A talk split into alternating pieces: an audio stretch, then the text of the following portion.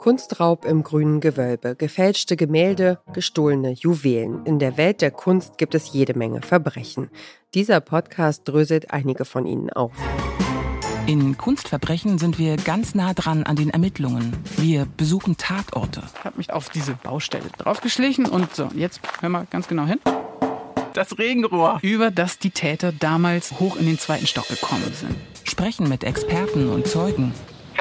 Moin, Frau Sauer. Ich stehe. Ja, Entschuldigung, ich habe Ihnen etwas Falsches gesagt. Gehen Sie zum SOS Kindergarten in der Waldstraße. Ah, okay. Und liefern euch alle wichtigen Hintergrundinfos.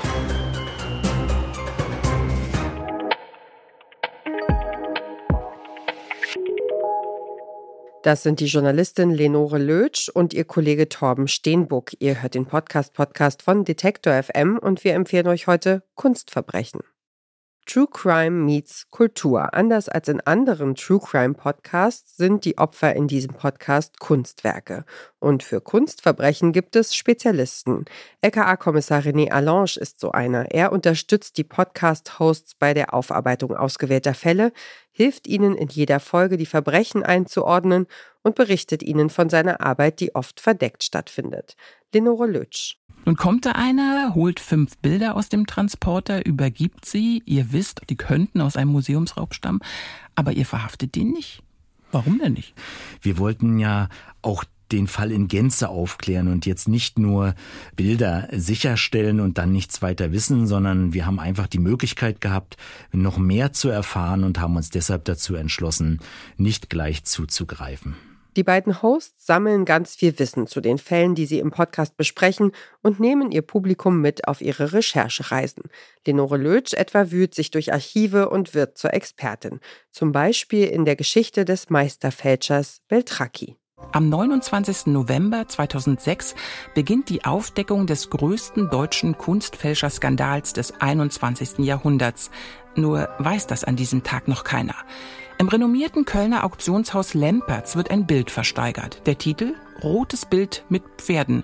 Der Maler Heinrich Kampendonk, entstanden 1914. So jedenfalls steht es im Katalog. Und auf Nachfragen wird berichtet, dass eine französische Familie das Bild zur Auktion bei Lempertz eingeliefert hat und dass nicht einmal die Verfasserin des Werkverzeichnisses des Malers Heinrich Kampendonk dieses Gemälde bisher kannte.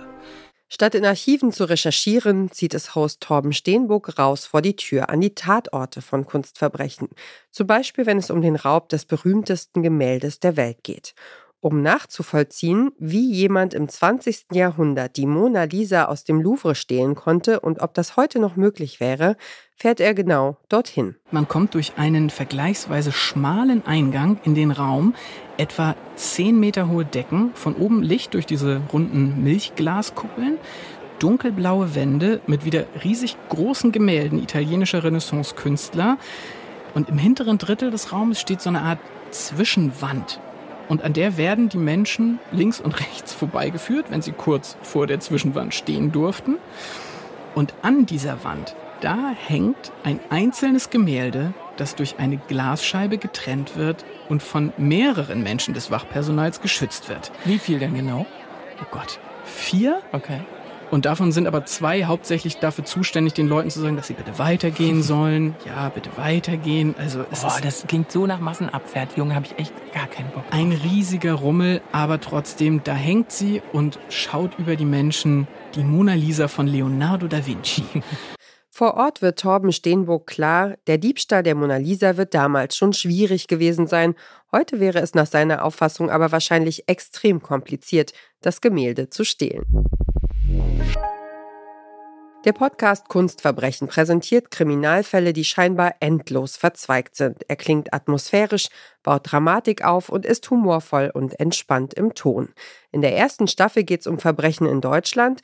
Seit dem 7. November widmen sich die Hosts in einer zweiten Staffel Verbrechen an der Kunst im Ausland.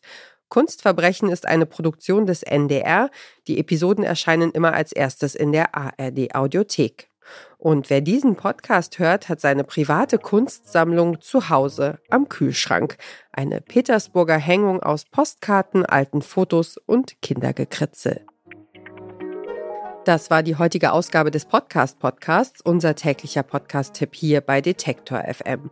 Wenn euch unsere Podcast-Tipps gefallen, dann folgt uns doch direkt bei Spotify, Apple Podcasts oder dieser.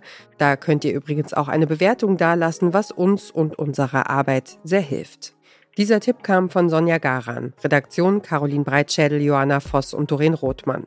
Produziert hat die Folge Tim Schmutzler. Und ich bin Ina Lebedjew. Wir hören uns.